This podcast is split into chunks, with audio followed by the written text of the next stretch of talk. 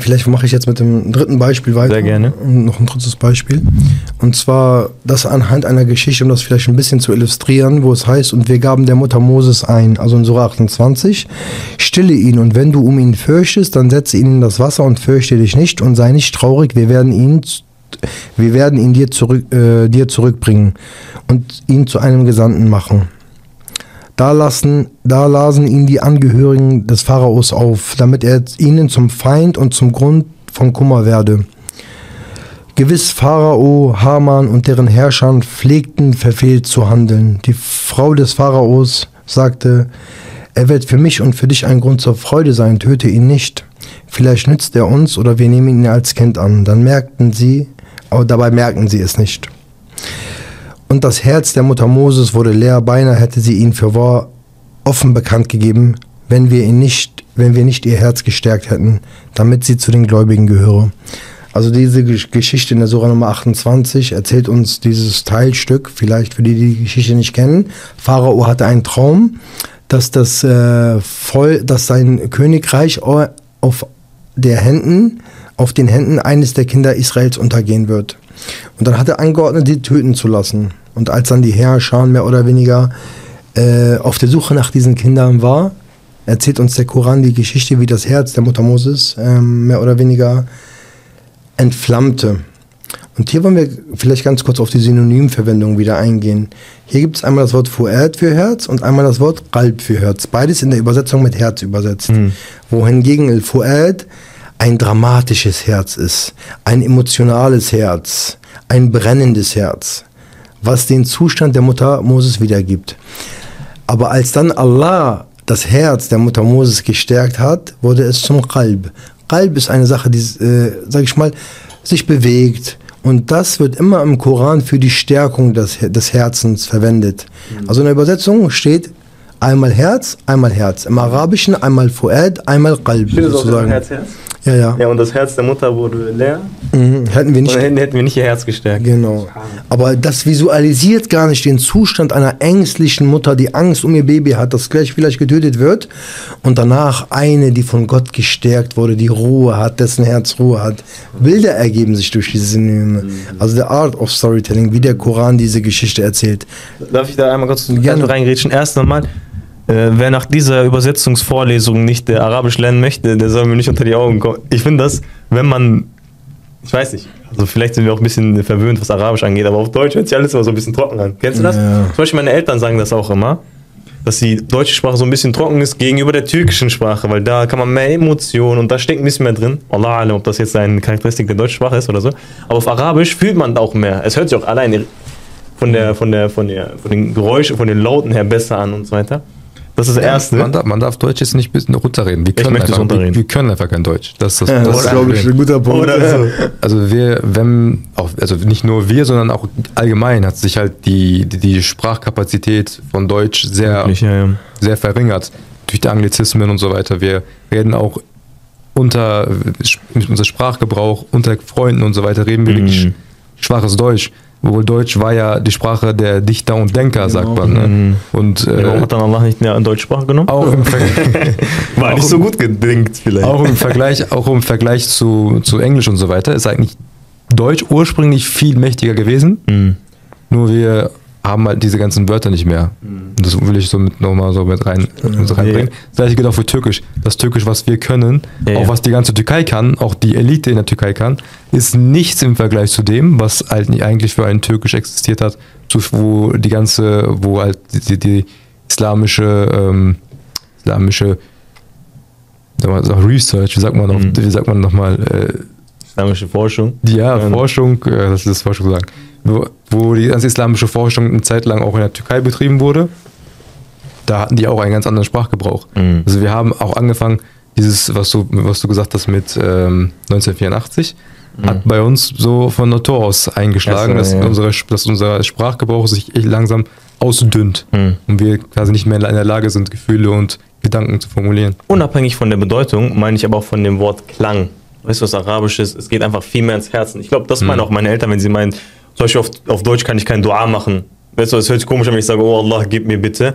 ja Allah, bana verebilir? Oder weißt du, was ich meine? Im, Ara Im Arabischen gibt es ja auch manchmal Wörter, wo im Klang schon bereits so eine Bedeutung mitkommt. Oder als wenn du nicht weißt, so, ja, ja. was es bedeutet, dass du wirklich, es hört sich an wie ein Würgen, hattest du mal. Also, ja, du mal ja, ja, Und dann heißt das Wort auch Würgen, obwohl, ja, weißt du, gleichzeitig. Weil ich möchte eine letzte Anekdote dazu noch sagen. Wir sind unser Yawmul Arafa mhm. dieses Jahr. Wir sind im Hajj-Zelt. Okay? Ja, und dann äh, macht man ja Dua, oder die haben das gemacht, halt, dass man gemeinsam Dua macht. Der, äh, erstmal kommt äh, ein sehr geehrter Bruder, er hat dann schön auf Arabisch Dua gemacht. Man hört so richtig dieses Wiepen, Wiepen heißt das, ne? Wenn man dieses Wein oder dieses leise Wein von rechts, von links und so weiter. Es geht aufs Herz. Englisch heißt Weepen, ja. Wiepen? Äh, ist egal. Weep.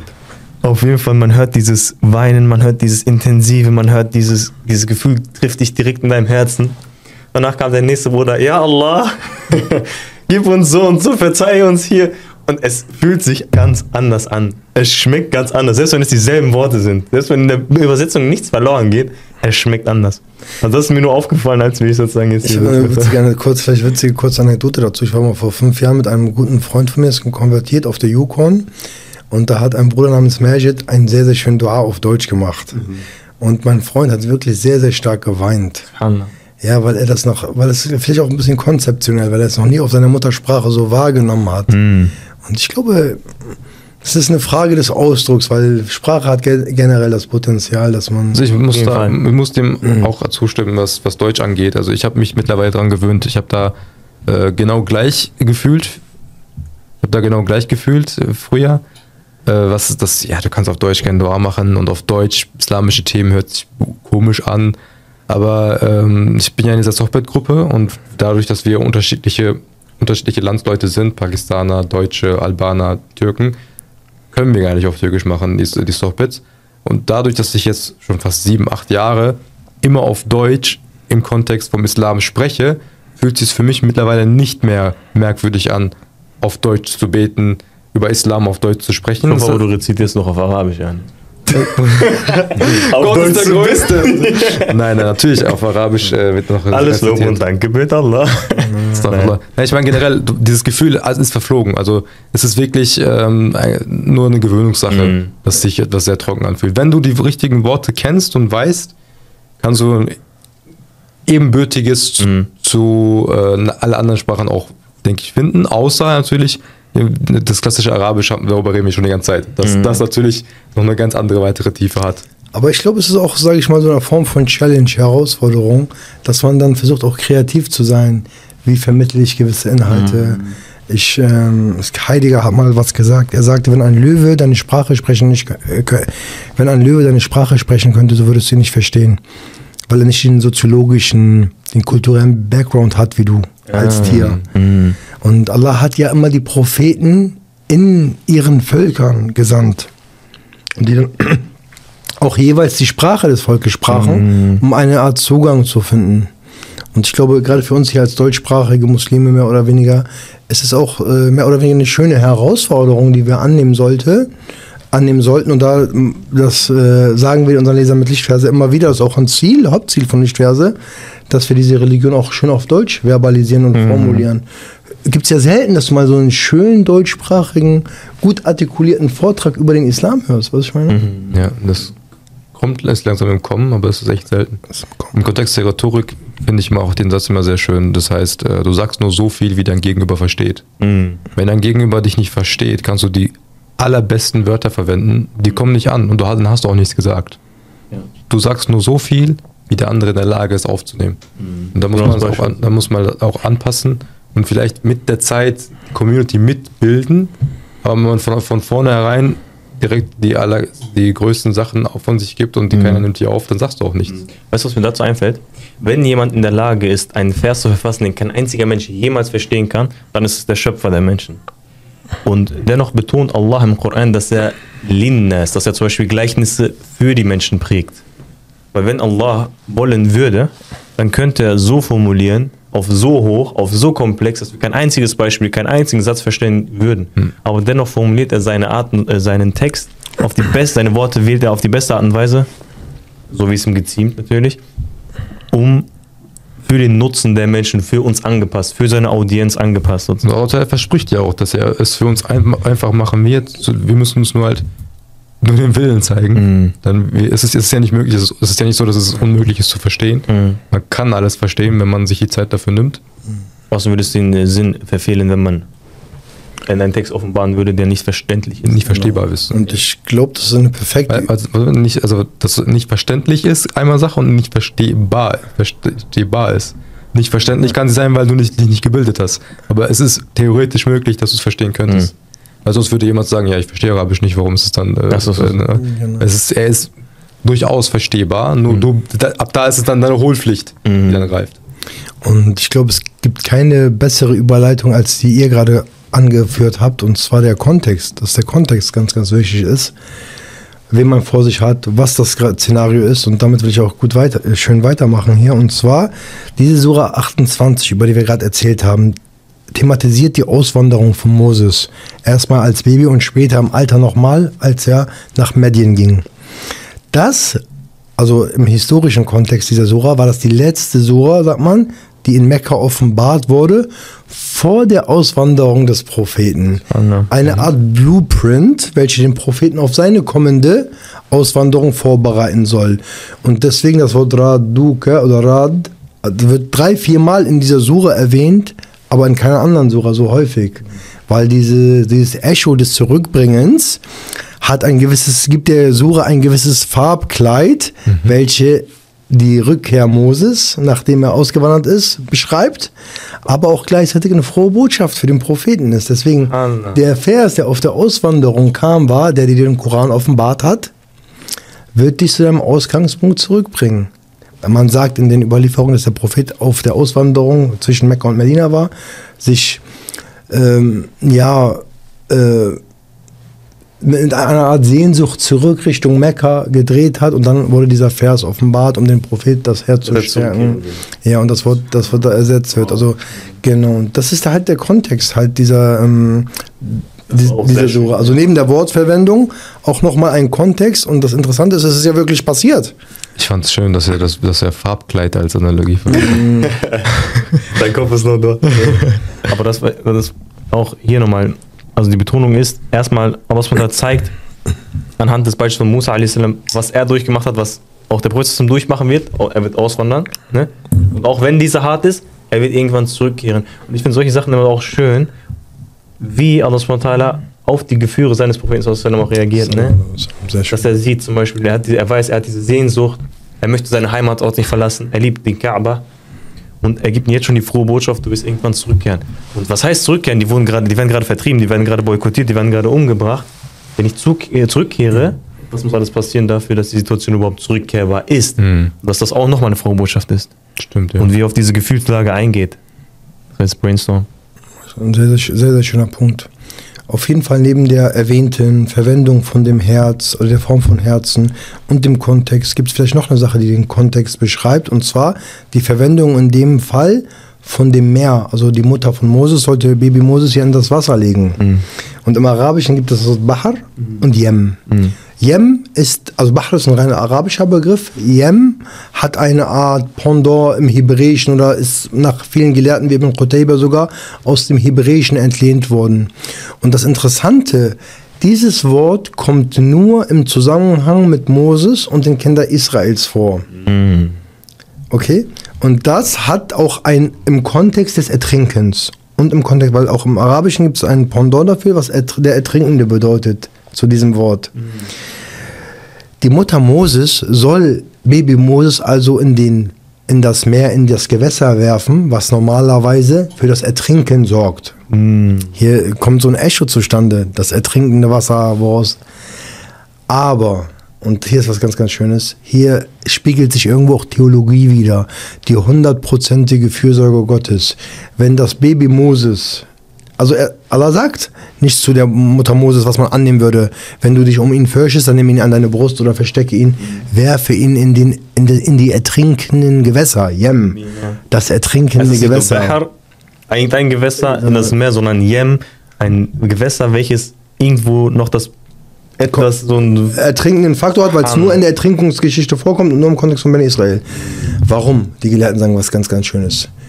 Solange Baby Moses in der Obhut Gottes ist, ist es gleich, ob es im Mutterschoß liegt oder in den Strömen strömenden, reißenden Wellen des Wassers, das normalerweise dafür sorgt zu ertrinken. Also wie Gott sich und seine Fürsorge sich auch offenbart. Das kann man sich auch auf unser Leben beziehen, wenn wir in den stürmischen Fluten der Gesellschaft da draußen sind und das Gottesvertrauen haben, dass. Gott unser Herz sozusagen stärkt. Das alles wird, äh, und hier natürlich beim Zuhörer ergibt sich ein Echo, hey, das ist ein Wort, das kennen wir. Mhm. So, ne, in unserem Kontext verwendet worden. Und das drückt hier das aus. Also es sind schöne, schöne Bilder, die hier durch die Wortverwendung einfach geprägt werden. Wir machen das auch oft, aber sehr subtil. Wenn du zum Beispiel, wenn ich, ich habe dich auch heute begrüßt mit Naber Janem. Mhm. Wie geht's dir, mein Schatz, würde mhm. man sagen. Um auch eine Art Bindung mit dir aufzubauen, sag ich mal, was ich meine? Mhm. Weil Schatzi Mausi würde jetzt ein bisschen komisch sein. Mhm. Und das ist, glaube ich, was wir auch ganz, ganz unterbewusst tun oder was auch immer. Ne? Das, ich, äh, vielleicht gibt es nicht den Vers über Pharaon, wo er später sagt, über. Genau. Und er benutzt dasselbe Wort Yem, ertrinken, das ist mir spontan eingefallen. Das ist nicht abgesprochen. Er benutzt, Allah benutzt später das Wort Yem, welches dieses Meer, welches irgendwas mit Ertrinken zu tun hat. Ne? Und er versenkt, er, ein ganz kleines Baby, welches komplett hilflos ist, wird überlebt dieses Yem und später der Pharao des Landes wird in diesem Yem zum Ertrinken gebracht. Mhm. das ist jetzt so ein Dings, die ich so interessant fand. Wo es am Ende, wie du schon sagtest, am Ende kommt es nicht auf die Situation an, wo das Baby sich befindet, sondern auf das Vertrauen, welches man in Allah dann irgendwo steckt. Natürlich, und das Vertrauen bzw. die Fürsorge Gottes äh, prägt sich nicht nur in der Wortwahl aus, oder in dem Kontext, sondern sogar in der Präposition. In der Geschichte heißt es, Allah, Allah bindet, also wortwörtlich übersetzt, Allah bindete auf ihr Herz. Mhm. Normalerweise stärkte ihr Herz würde reichen, aber das heißt Allah qalbiha. Mhm. Und im Koran, wenn das, das Wort Allah hat eine Konnotation von obendrauf, darüber. Mhm. Ich habe hier äh, so ein Bild immer, diesen, kennt ihr, wenn dieser American, ich weiß nicht, Cheesecake, wie heißt der? Es gibt diesen Cheesecake, der mit, also diesen Käsekuchen, der mit dieser Schokolade übergossen wird, genau. Und heute gibt es sowas nicht, deswegen ich weiß nicht. Ich verlasse diese Wort nicht. äh, äh, San Sebastian Cheesecake oder so heißt es auf jeden Fall. Die, das ist Istanbul, Türkei, glaube ich. Genau, genau. Oder dieses, äh, diese Erdbeere, die in einer Schokofondüne, also dieses, diese totale dieses Umschließ. Umschließen, Übergießung. Mhm. Das drückt die Präposition aus, dass ihr Herz total umschlossen wird. Also wir sehen sich hier, um nochmal auf den Punkt der Übersetzung zurückzukommen. Hier offenbar, natürlich viele reden, wenn sie über Religion reden, sehr, sehr analytisch. Dahingehend, Gott muss so sein, Gott darf nicht so sein, er muss diese Eigenschaften haben. Aber dieser literarische Ansatz, der den Koran in seiner Präposition prägt, dass das Gottesbild der totalen Fürsorge, der Umschließung des Herzens hier in der Präposition eingefangen wird, ist eine wunderschöne ästhetische Form der Theologie, welche sich durch Sprache artikuliert, weil Sprache ist das Vehikel, um Bedeutung zu übertragen. So, ne?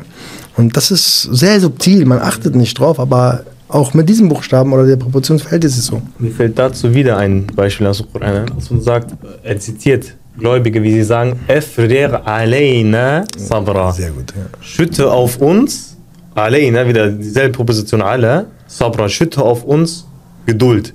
Und das wird auch im Kontext des Krieges oder wenn man einer übermächtigen Armee steht, dass es reicht nicht aus, dass er dir Sabr gibt, umschließe mich von oben vollständig mit deiner Geduld. Und es ist nicht dasselbe, wenn ich sage, gib uns Geduld. Mhm. Das zeigt auch den dramatischen, sehr, danke für das Beispiel, das ist nochmal bestärkend, das zeigt den dramatischen Situation. Mhm. Wir brauchen nicht nur Geduld, wir brauchen einen Haufen Geduld, um das yeah, hier zu überlegen. Überströme uns. Ja, ja, überströme uns mit Geduld.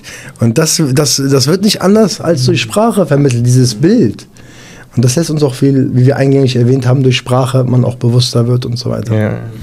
Und vielleicht noch mal einen ganz, äh, ganz, ganz kurzen äh, Punkt. Die, wir haben ja über die Mutter Moses gerade gesprochen, dass Allah auf ihr Herz schüttet, ihr Herz sozusagen stärkt. Und hier spielt sich noch was in dem koranischen Text an. Der Koran verwendet 63 Namen, die nicht arabischen Ursprungs sind. Und das Interessante, in jedem Vorkommnis wird der, Sprach, der Name auf seine Originalsprache, sei es altgriechisch, hebräisch oder ägyptisch oder äh, zurückübersetzt.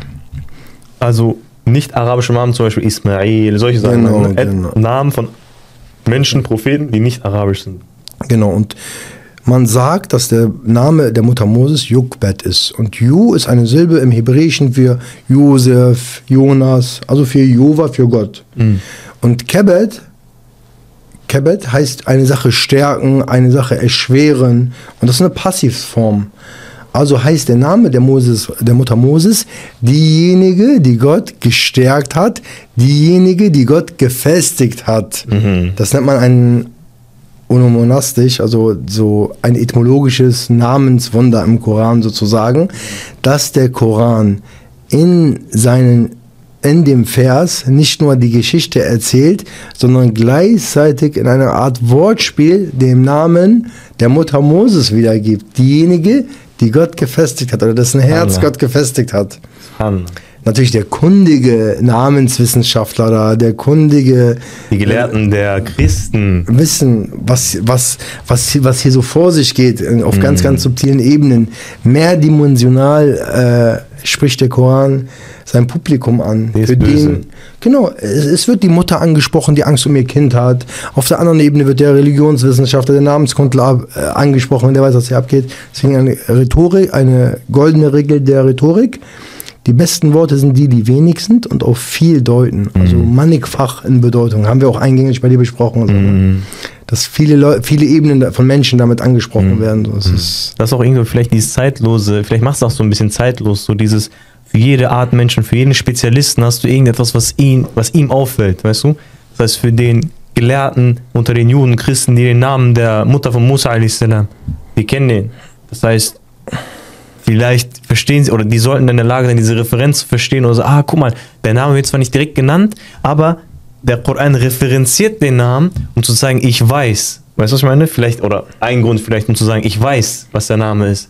Und das ist auch dieses, wie viele Disziplinen der Koran sozusagen, auf wie vielen Disziplinen der Koran unnachahmbar ist. Es ist nicht nur diese eine Ebene, es ist dann noch diese wissenschaftliche Ebene, dann literarische, dann interkulturelle. Also es hört gar nicht auf. Nur man muss pausieren, man muss nachdenken, man muss Referenzen, äh, beziehungsweise man muss schauen, was hat der gesagt und man muss pondern. Es ist nicht einfach so auf dem Silbertablett, wenn man nur die Übersetzung liest, dass du dann diese ganzen Referenzen verstehst. Weil erinnere dich an die Übersetzung, Herz, Herz hatten wir, danach der Name der Mutter, den, musst du erst einmal kennen, weißt du? Dir geht vieles verloren, wenn du dich nur oberflächlich auf die Übersetzung stürzt. Oder selbst wenn du es auf Arabisch dann verstehst, wenn du nicht darüber nachdenkst, pausierst, ponderst halt, ne? Und das waren alles Dinge, die aber damals für die Leute, die, die diese Wörter kannten, ja direkt Eindruck geschindet hat dann. Wir müssen uns natürlich in diese Gesellschaft reindenken, um das wertschätzen zu können. Aber wenn man äh, wenn man, wenn der Mensch der Zeit gewesen ist, dann haben die natürlich direkt Wirkung gezeigt, was du dann vorhin noch meintest, mit, was dann auch dazu geführt hat, dass sie nur einfach nur durchs Hören dann quasi sich niedergeworfen haben und dann, weil die, weil die realisiert haben, boah, wie mehrschichtig kann denn ein Satz noch sein? Und ich denke, die neuen Generationen, die finden auch immer mehr Schichten innerhalb dieses Werkes. Also äh, der, das ist nie so, dass man ausgelernt hat, was das, was das Koran angeht. Es ist kein Werk, welches mehr Literatur produziert mhm. hat und immer noch produziert als der Koran. Stimmt, man, man findet jetzt historische zum Beispiel historische, die man damals gar nicht hätte wissen genau, können. Oder zum Beispiel wissenschaftlich, ich nehme das von mir aus. Ne? Und deswegen ist es so dieses multischichtige Wunder, sei es literarisch, sei es auf diesen, also in all diesen Etappen, in all diesen Disziplinen eben. Das ist ein sehr, sehr guter Punkt, den auch die Koranwissenschaftler tatsächlich als Wunder des Korans benennen. Zum Beispiel Zarqashi oder Ibn Taymiyyah erwähnt das, dass ähm, jeder zusätzliche Faktor zum Koran eine Art Wunderebene hinzufügt.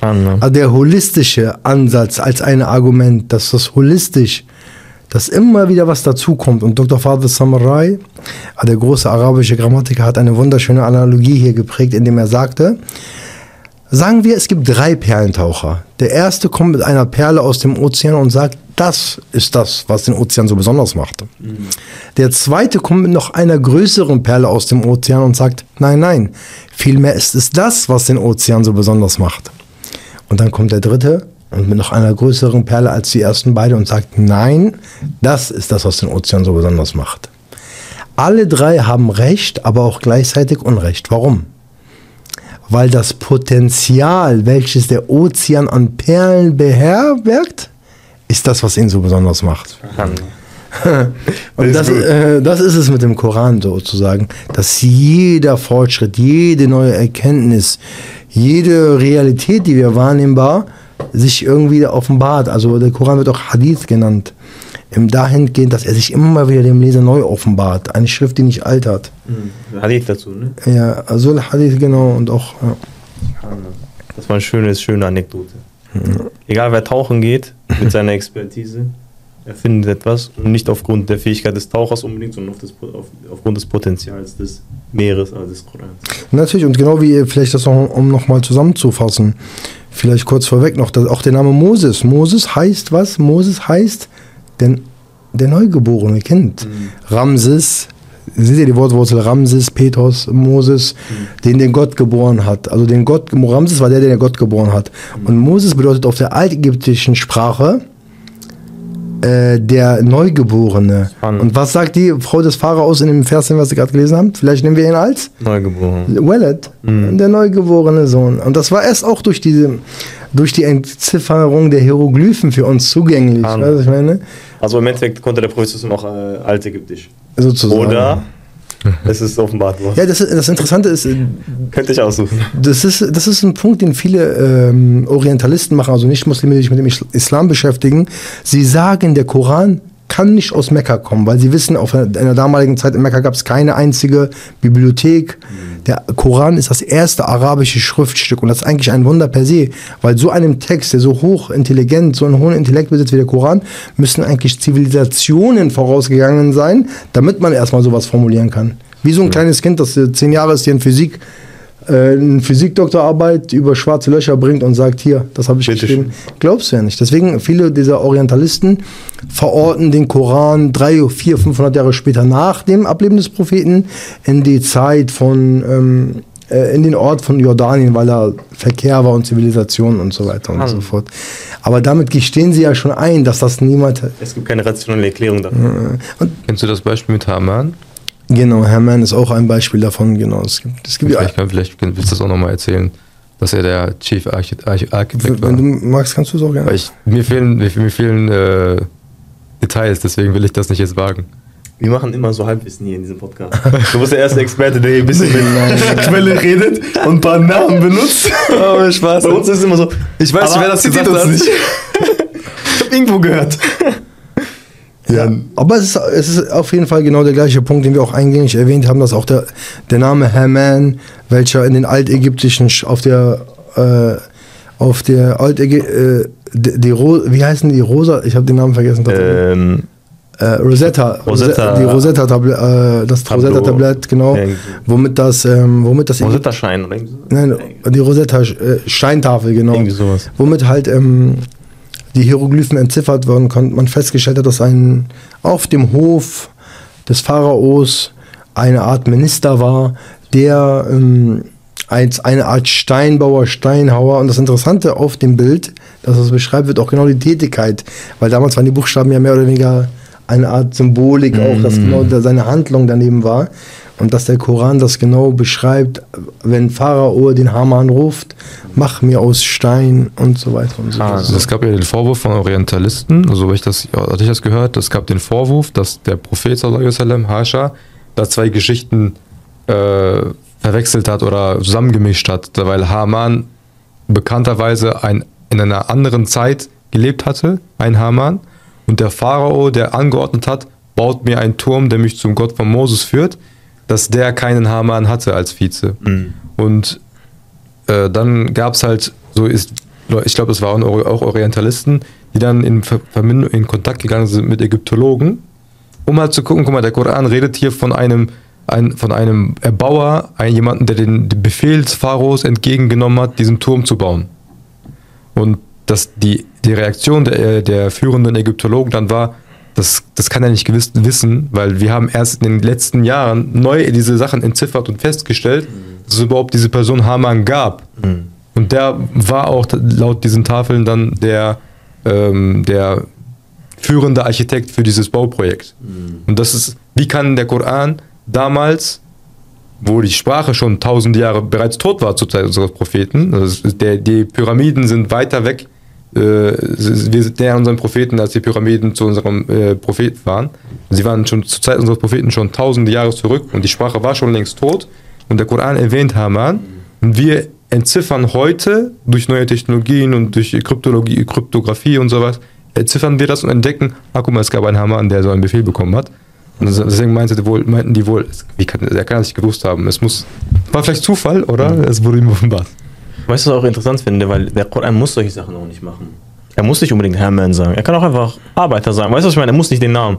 Aber er zeigt, oder er, Allah zeigt sozusagen sein Wissen. Er zeigt irgendwo dieses, äh, dieses metaphysische, oder beziehungsweise dieses Unnachahmbare. Er zeigt dieses Unmögliche. Weißt du? Er zeigt dem Menschen seine Grenzen. Er, er zwingt den Menschen, irrational Entscheidungen zu treffen, wenn er diese Offenbarung nicht akzeptiert. Er sagt danach 400 Jahre später, obwohl wir massig schon Reporter haben, plus wir haben äh, Carbon-Dated äh, Sachen, mhm. die es gibt, die zur Zeit des Propheten auf, auf die Zeit des Propheten deuten. Aber äh, als würdest du sozusagen deine eigene Vernunft in Frage stellen oder verwerfen müssen, um die Nicht-Wundersamkeit, nicht das Nicht-Offenbar des Korans zu akzeptieren. Also nochmal, als müsstest du deine Vernunft, dein Verstand, gegen deinen Vernunft, gegen deinen Verstand dich entscheiden, wenn du nicht akzeptierst, dass das von Allah ist. Weißt du, was ich meine? Und äh, vielleicht auch noch ein letzter Appell, den mir das einfällt. Und zwar im Kontext des Korans, wenn Allah auch über den Koran spricht. Danach, nach, äh, ein Vers später, wo Allah beschreibt eben, dass es ein, äh, dass das eine Mau'idha, ein Ratschlag ist für die Herzen, Shifa für die Herzen ist, sagt er im nächsten Vers, den Vers kennt ihr schon auch, äh, قul bifadlillahi wa birahmatihi falidhalika falyafrahu. Sprich, äh, wegen der Gunst von Allah und wegen seiner Barmherzigkeit, deswegen sollen sie sich freuen. Und ich hatte dazu gehört, dass sozusagen der Vers mit dem Vers davor verknüpft wird, sozusagen, dass die Rahma und der Fadl, von denen Ausmutter hier spricht, der Koran ist. Weil wir sprechen ja, wie wundersam das ist. Wir machen das ja nicht so aus Spaß. Wir sagen nicht, oh cool, cool, und jetzt machen, leben wir unser Leben weiter, sondern auf den. Wir sagen, wir merken ja, das hat einen Einfluss auf unser Herz wir merken, dass das uns beeinflusst. Wir merken, wie wundersam es ist. Wir merken, wie wunderschön es ist. Wir merken, wie sehr das einen beeinflussen kann. Und wir sollten eigentlich überglücklich und überfroh sein, wenn wir zum Beispiel etwas Neues über den Koran lernen. Ich sollte mich extrem freuen, dass der Bruder Lichtweise hier kommt und mir einen Vers besser erklärt, als mir die Übersetzung es mir geben kann. Ich, möchte, ich müsste überglücklich sein. Denn mir wurde gerade eine gewaltige Gunst zuteil. Und dass man dieses Bewusstsein irgendwo auch hat. Weil für uns ist das leider selbstverständlich. Wenn ich möchte, schaue ich mir die Übersetzung an. Wenn ich möchte, lese den Koran auf Arabisch. Wenn ich möchte, wenn ich möchte. Und das ist. Aber überleg mal, was für ein Schatz bei uns zu Hause ist. Nutzen wir diesen Schatz auch? Das ist die Frage. Vielleicht ist es ein guter, guter Punkt, um äh, mein Komma zu setzen für dieses Thema. Also ich würde den Bruder sehr gerne noch einmal einladen. es gibt ja noch ganz viele andere Informationen, die wir noch dazu, äh, dazu packen können. Aber wir haben jetzt schon anderthalb Stunden voll gemacht. Nicht, dass es zu lang wird am Ende. Aber hat mega Spaß gemacht auf jeden Fall. Was haben wir gesagt? Die Rhetorik ist Prägnanz. Ganz gut, also nicht so viel. Prägnanz, was heißt, was heißt Prägnanz?